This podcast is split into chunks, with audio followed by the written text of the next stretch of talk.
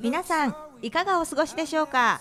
この番組「匠リーガルオフィスのマイパッション」ではさまざまなシーンでキラキラと輝いている方々をゲストにお招きして人生のターニングポイントやスタート秘話について伺っていきます。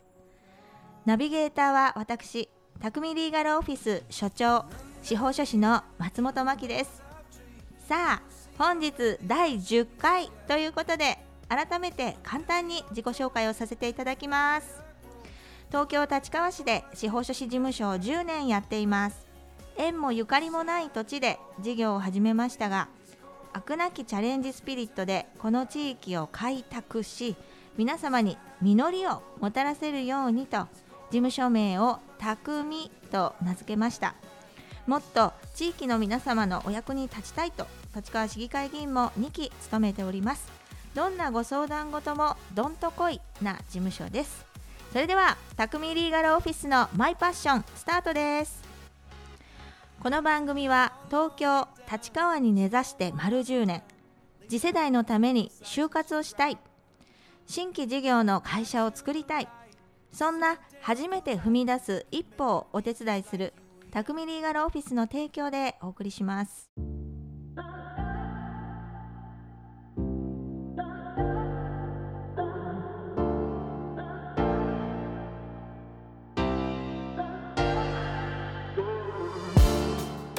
はいそれでは今回のゲストは株式会社欅出版代表取締役尾崎直子様です。よろしくお願いします。よろしくお願いします。直子様です。直子様ですからね、はい。えー青年会議所でなおちゃんとはね一緒だったので尾崎社長のことはいつも通りなおちゃんと呼ばせていただいてもよろしいですか、私もマキさんと呼ばせていただきます。こんにちははい。いや美しさにちょっとすごいなと感動しておりました。なおちゃんいつ見ても変わらぬ美しさですよ。なおちゃんがあのね青年会議所で MVP を取った時に、はい。あの賞状みたいなのもらうじゃないですか、はいはい。あそこにこの美しさなのにうん。行動力がすごくてっていう文章が書いてあって、はい。やっぱなおちゃん美しいよなとそ思いました。そんなこと書かれてました？書いてあります私覚えてなおちゃんよりもはっきり覚えてますからね。なおちゃんやっぱり MVP 取ったなって思ったけどその文章がね、あえー。いいな私のに美しいが入ってなかったのになおちゃんのに美しいって入ってたらいいなと思いましたもん。全然全然記憶にございません。もうなおちゃんはね立川市柴崎町にあります伝統と歴史ある欅出版さんの社長さんです。欅出版さんは40年を今回お迎えになったということで、はい。この節目の年にあのいろいろお話を伺えたらなと思ってます。欅出版さんは一般の本や雑誌などの出版物はもちろんのこと自治体や地域の金融機関さんの出版物等も多く手掛けていらっしゃいますよね。自己紹介をお願いしますはい改めまして欅出版代表取締役の尾崎直子と申します。今マキさんにご紹介いただきましたが、えっとまあ今年でちょうど創業40周年になる欅出版で私があの4代目になります。で、えっと、代表になってからは6年目なんですけれども、まあ、ちょっとこの後ご説明しますが、まあ、出版社でありつつももう本だけではないなんか何やってんだぐらいな事業展開を今すごいよね。しているので、はい。あの説明が多分毎回しきれないので何やってるんですかって言った時にあの大体おお答えしているのが街を編集してますっていうあ言い方を。ーさすが。いいでしょ？コピーライターみたいそうなんであの本は、まあはい。手法の一つなだけで本作りもできるけど、まあ、いろんな街づくりとかする中でそれがウェブだったり SNS だったりそれこそ空間だったり、うんうん。しょ一つの商品だったり、うん。っていうのを全部編集してますって言い方を現状しております。やっぱねなおちゃん街づくりってはい。編集が大事だと思う見せ方が。そうなんですよ。アウトプこのットもね。街ってどんな街かなって、編集する人によって伝わり方が全然違うから、はい。こういう街なんだ。なおちゃんが立川市の影のフィクサーだったのかな。どう見えそうかそう。どう見えるかの部分をほら今立川市私も成功してると思うんですよ。はい思います。自分でも。思います。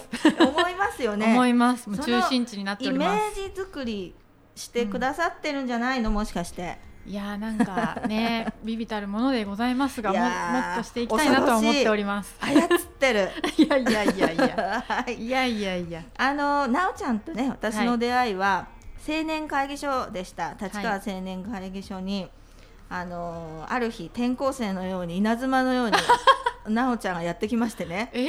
みんなあののんびりとしたこのね、、はい。つものわんぱくやって とか菓子やってとかはい。やってた時に、あの鮮烈なね女の子がやってまいりまし本当てですか？いやいやそ青年会議所の中でもいろいろあの改革をしてくださいましたよ。やっぱりあの立川青年会議所って結構男性がほとんどで、そうですね。女性会員って34名ぐらいしかいまだに一桁ですもんね。だうんそうですね、うん。その中であの本当にね女性のお力っていうのを 知らしめて。いやいやだいぶ戦いましたけどね。くださった本当に。戦い叩かれ。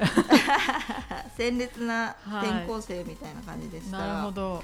はい。でなおちゃんははい。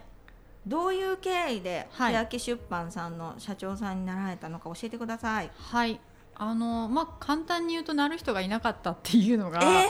あの本当にストレートな理由。またまた。いやいやいや結局もうその、まあ、3代目というか私の先代はい、がもう80をお超えになっておりましてですか。で継ぐ人がおらず、はい。で娘息子もいらっしゃったのですが、うん。継ぎたくないっていううんことで,、うん。うんで他の従業員もうん。あの皆さん結構長くお勤めな方が多かったのでなんか一番近い方で私の20上とかあ結構もうあの引退間近な方々が勢ぞろいしている状況だったんですよ。ほうほっていう中で私だけなんかポンといたんですね。うはい、であの若手のホープ。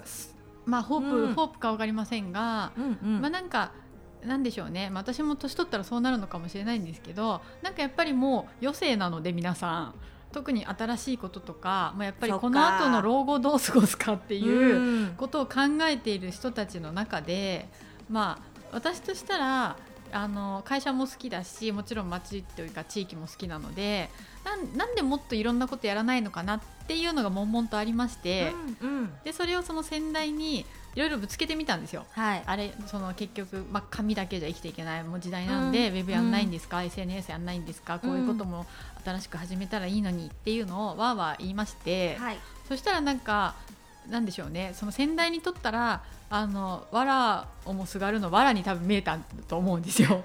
でやってみないかっていうふうにあそんなにアイデアあるんだったらやってみてよって。そうなんですそうなんですっていうので別に私社長になりたかったわけではないうんですけど、うんうんなんかやってみなよって言われてじゃあ自分が提案しといていややりませんっていうのうもんうんあれですし、うん。おでよしやったろうじゃん。でもうまあ本当にもう畳もうとしてたんですよ本当継ぐ人がいなかったので。えで別にその会社としてはあもう、あのそれは初耳。先行きがどうっていう話でも正直なく、別に続けようと思えば続けられる状態ではあったんですが、うんもう結局 M&A じゃないですがもういろんなこう行き先を考えてもうなかったんですよね先代としたら。っていうところでなんかなんか若い子がなんかいろいろ言ってんなっていへうえ。でなったっていう経緯です。なおちゃんの代になってから、はい、すごいですね。あの活躍い目覚ましいというか新しい雑誌もほら作ったじゃないですか、はい。はいボール。ボール持ってきました。あ見えないけど持ってきました、ー ね、はい、読んでますよ。あ本当に？うんありがとうございます。これボールはあのはい。多摩だからね。多摩地域だか玉らね。エリアの球だからと弾むようにボールのように楽しく働こうっていう気持ちでボールという名前になっております。なんか林業やってましたね。やってましたやってました、ねえ木は切ったしあのイノシシの解体も 手た。伝いました何やってんいだろう。ろんなことやってるなって。でも多そうなんです摩に特化した多摩地域に特化した雑誌なかったかも今までね。ね、その「たまらび」っていうその地域情報誌も作らせていただいてたんですけど、はい。そこはなんかもう少しライフスタイルマガジンというか、地域の中の人にまあこうなんでしょうね。こう地域情報を伝えるんですけどこっちははい。もう少しその仕事寄りというか、具体的にどういう仕事ができるのかとかそういう方にはい、特化しております。うーん。いや思いがいっぱい詰まっていてあなおちゃんが生き生きとやりたいことをやってるなって 思う。ありがとうございます。またその、はい、なおちゃんだからこそうん。できたね、こういう新しいこと。いやーなんか新しくないとやっちゃいけないというかなんでしょうその編集もそうなんですけど企画提案する立場なんでなんかそう今までにないものを生み出すっていうのがうん。ミッションであるので、やっりぱりなかなかどうしても他の地域の模倣だったり、うんうん。もうすでにやったケースとかもあるんですけど、うん。なんかやっぱそこは悩ましいところと楽しいところとうん。両方ですね。楽しいよねでもね。本当に新しいことにチャレンジする時って、ね失敗するかもしれないけどそれを上回るなんかワクワクドキドキがね、ありますね。このボールは今回この立川にレモンが実る時ってはい。題して、そうでした。立川でね、はい。レモンを植えたりしてこれがあの広島の方がねあの台風でやられちゃった時にその広島の飛島レモンの苗木をはい。ただいてきて立川に植えてみたんですよね。なんか市長がランニングコースで、まあの必ず畑を通ったらしくて実り具合をご覧になってたという話は聞きました。そう清水翔平市長は、はい。毎朝四股を踏んで あの散歩をするっていうのが健康の秘訣で本当にねあの足腰強いんですよね。えーそんな散歩コースに植わってるんですね。ねで商店街でもレモンサワーをねみんなお店美味でしかったです。ね美味しかったですはいなおちゃんそういえばはあれだねグランディオでレモン売ってたね、売ってました。私買ったもんそうだマキさん来てくれました。あのね物産展みたいな階のところね。そうはい。ドレッシング買いましたありがとうございます。あとうんレモネードみたいにすると美味しいよ、ね、あれ何年前ですか？三年前ぐらい？3年くらい前ね。うんそうそう今はそのグランディオの3階にお店をそうなんです設けております。本当に欅出版さん何があの出版会社にとどまらない今はもうね、お店もやってらして、はい、直営店舗というか、うんうん。はい、あのうちの出版している本をはい。実際売ったりですとかそれこそ今そのマキさんが手にしてくださってたボールの中に載ってるその地域の名産品、うんうん。その志村けんさんで有名な東村山の,、そあはい。の東村山ソースとか、うん。なんかその地域で作ったものの販売もなんかしてます。はそういう自由な発想が、うん。でも最初から出せたわけじゃなくって、うん。なおちゃんも苦労してこの経営っていうかねい、、はい。えーしてきたと思うんですよ、ね。そのあたりの苦労話を伺いたいな、ね、苦労話とそのマキさんとのそのお付き合いというか、はい。JC のねあれも多分一緒っていうかリンクしてくるなと思時っていて。期が重なるよね。そうなんですよ。でも今となってはそのなんていうんでしょう JC 卒業したじゃないですか、はい。お互い。長かった。な長かマキさん9年でね。私はもうたかが3年なんですけれど。ねうなんかそこでもその今新しいことみたいなお話をさせていただいたんですがなんかその JC は逆にルールとか規律とかこうきちんとしてたじゃないですか。そうですね。でその霊界の場所とかも基本その同じ場所だったりとかうんうん。やってた中で私はなんかこう新しいことをやらないと気が済まないのになんでううん。新しい場所をなんて言うんでしょう提案するとこんなに叩かれるのかっていう ことに衝撃を受け、ね。ね。はい議案でも叩かれまくられましたけどそしたらその後から2回目以降同じ場所使ってんじゃんみたいなこともありましあたけど。りましたよね。変わってきてるんじゃない？ゆっくりだけどやっぱりねね。先駆者は叩かれますよ。一番最初に通る道だからね。ここですね。ね。だからただ今となっては結局その叩かれてた理由もやっぱりなんでやらないのかっていうことが私が分からなかったのともっとうまいやり方というかその理解のしてもらい方もあったんじゃないかなっていう反省ももちろん。あるんですけれど、そっか、ね。議員になって私思うんですけれど、はいはい。がむしゃらにやるというのが通用するのは30代なるほど。前半くらいまでで、はいはい。やっぱり奈緒ちゃん根回しじゃん？そうなんですよ。そうもうっしゃる通りです。根回しがはい。例えば思い入れのあるこういう条例を作りたいとか、はい。こういう市でも授業やってほしいなって思って提案する時も、うん。ただね北風と太陽じゃないですけど北風のように批判をして正論を言ってやってくださいって言ってもなんか通らなくおってしゃる通り。なんか地道にね一軒一軒一人一人回ってなんか矛盾ししてるかもしれないですけど正論が正しいとは限らないじゃないですか。なんて言うんでしょう。受け取る側にとっては、うんうんうん。結局繰りかざしている正義は物事としてはたの正しいんだけれども結局そこに相手が理解してくれなければ正論になりえないというか,、うんうんうん。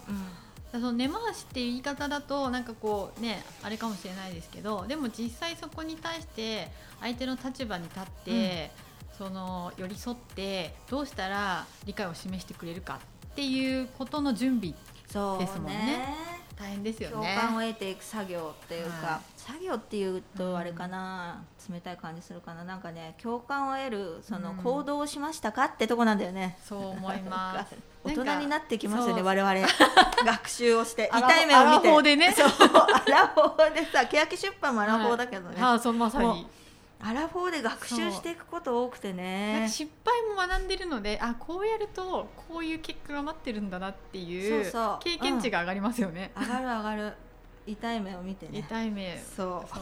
まあがむしゃらにね若い時はこう成功法というか真正面でなんでしょう向かい合ってやることがいいと思ってましたけどね。てもらえないんだったらこっちもいいやって言って切ってしまうことが多かったかもしれないんだけどうん。年取ってきてねうん思いますよやっぱり。それじゃ終わっちゃうからいかに続けるかの方がすごく大切ですごく偉大なことなんだなってじゃないと続いていかないもん。続かないとダメだもん。うん。はい。はいなおちゃんじゃあねもうね、はい。話がねなおちゃんとだとね お酒を飲ん飲んだりしたりしたらもうはい。朝までいけるんだろうけど、いける。今コロナだからそういうことできないからね。ね残念。じゃあちょっとね、はい。後半にもまたなおちゃんの、えー将来のこととか、い、ろいろ深くお話を伺っていきたいと思いますので続きは後半で。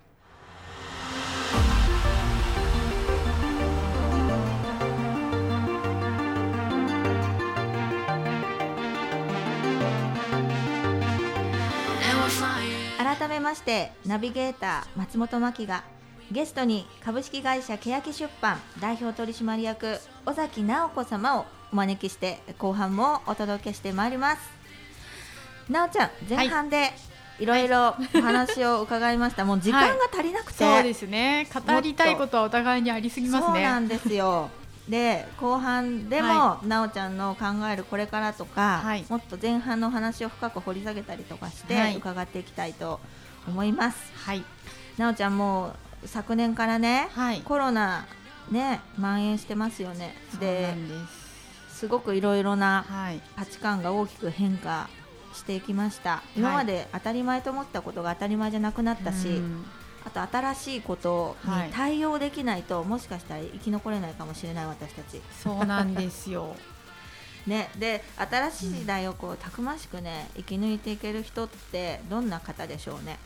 なんかその企業単位でもすごくお話を他の経営者からも伺うんですがやっぱりすごく二極化していてなんかもちろんそのコロナは怖いというかあの身を守らないといけないですし何でもかんでもやっていいってことではないと思うんですけどやっぱりその守りに徹する、まあ、こういう状況なんでやめるとか中止とかこう様子を見るっていう会社さんもあるんですけど逆にこのコロナを違う意味で追い風にして、あのエイヤって新しいことを始めている企業さんとやっぱり2つにちょっと分かれている印象があり、で後者のうちも後者なんですけど、はい。後者の企業さんはなんかそのどんどん実現させていく勢いがむしろ増しているなっていう印象がすごいあるんですよ。うん。だからなんか逆にその給付金とかももちろんあるんですけどなんか活用しながら守るんじゃなくてもう最大限気をつけながら新しいことを始めるきっかけにしてしまうっていうのも一つの方法なのかなっていうのは個人的には思うんです。そうですね、うん。あの攻撃は最大のうん。防御ですよ。その通り。やっぱり待って座して死を待つよりもね。ね。えだって守ってても点は取られないけど点取れないじゃないですか。あそっか、ねえ、うん。だってゴール決めないと勝てないんで。っていうのが、ね、別に守ることも大事なことですし変えないっていうことも、ね、伝統とか歴史っていう意味では必要なのかもしれないんですけれどはい。なんかそれをやっていたらもう置いてかれるなっていう。そうね。そうそう、うん。あとほらなおちゃんも、はい。私も経営者はい。もう職員たちの、うん。みんなの生活を守っていかなきゃいけない。ねよ。ね。そこですよ。そう。だからなんかなんでしょうね。もちろん業種によっても違ったりとか状況を打破できるところできないところっていう事情はあるとは思うんですけれどやっぱりその従業員を守るために新しいこととかいろんなこうなんだろうな手を打たないと変わらないんじゃないかなっていうのはありますよね。そうですよね。変化をね恐れない、いやーそうね。なおちゃん、全然コロナはい。に勢い失わないもんね。いろいろやってるよね。なんかそうですね。なんでしょうね。もともとあれなの？テレワークあ。には馴染みやすいお仕えっ事、と、それで言うとコロナの前から実は就業規則を変えてああの、はい。まあ、子育て中の社員とかもいるので、はい。自宅作業 OK にしてたんですよ。そもそも。でまあじゃあ順応早かったね。そうなんです。でやることは変な話、うんうん私もそうですけどどこでやるかだけの話で、うん自宅でやろうが会社でやろうがやっぱその制作なので成果物って出ちゃうじゃないですか、はい。うん。だからやってなければ間に合わないしやってればどこでやっても締め切りを守ってくれればそれでいいよっていうふうにしてるので、なんか困らなかったですねあうんまり。ん。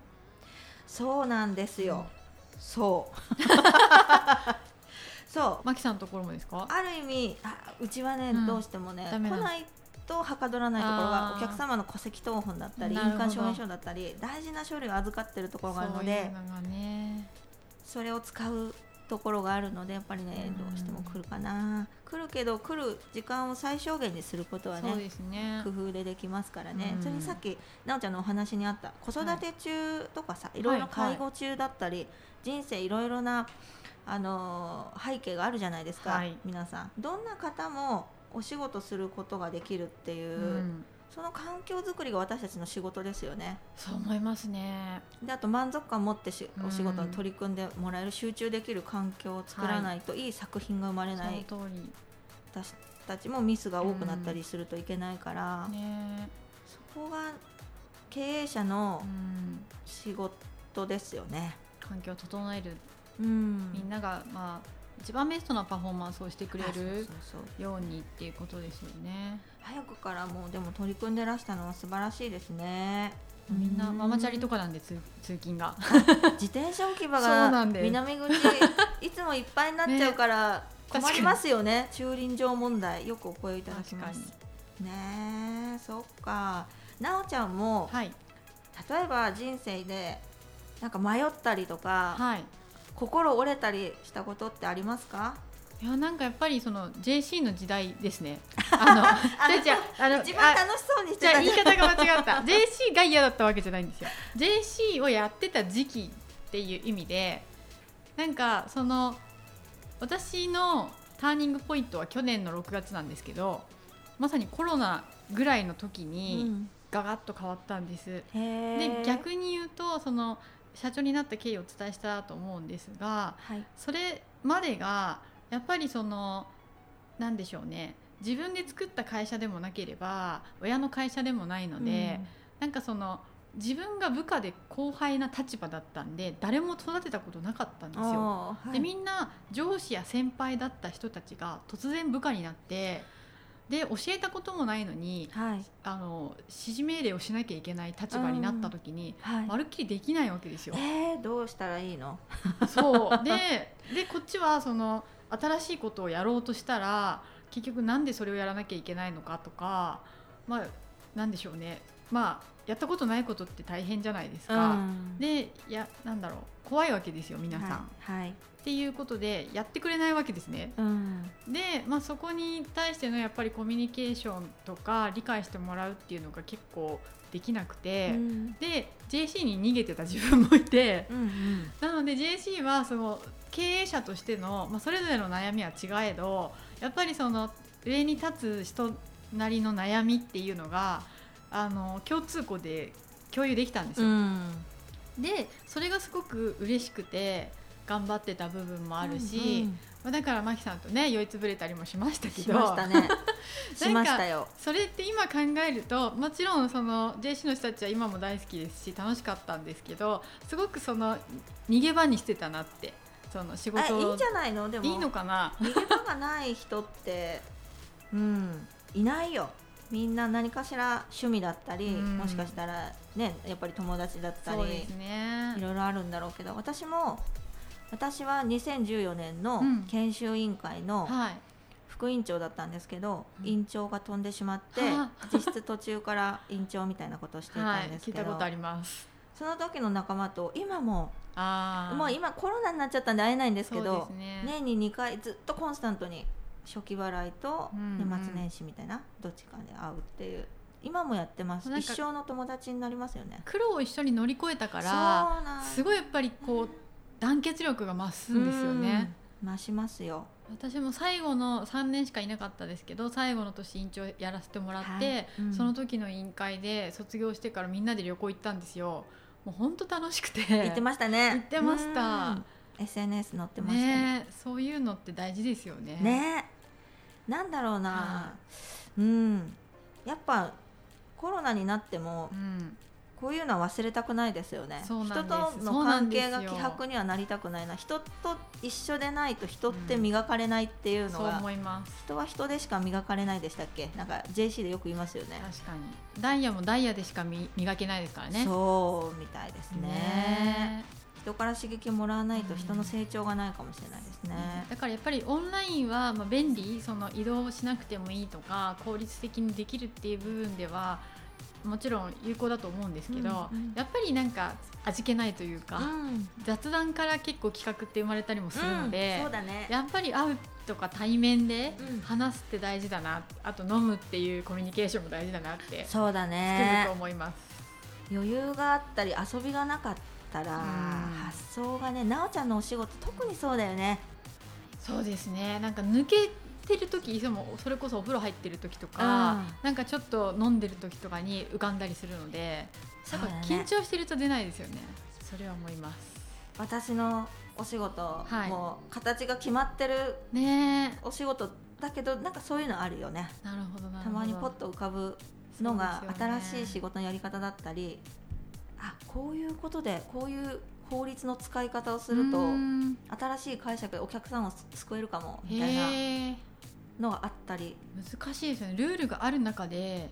抜け道を探すみたいな、すごい大変。抜け穴っていうかを探すっていうか。面白いですよね。でもね仕事、私たち仕事は大好きじゃん。大好きです。だってマキさんだってね しだって JC の頃なんて 3, 三本っていうかね JC もやって市議会議員もやってお仕事もやってとかもう目が回りますよね。楽しかった楽楽しかった。過去形にじゃ楽しいですよね。生きてるっていうのが、うん。なおちゃんほらはい、可愛いお子さん方も、うん。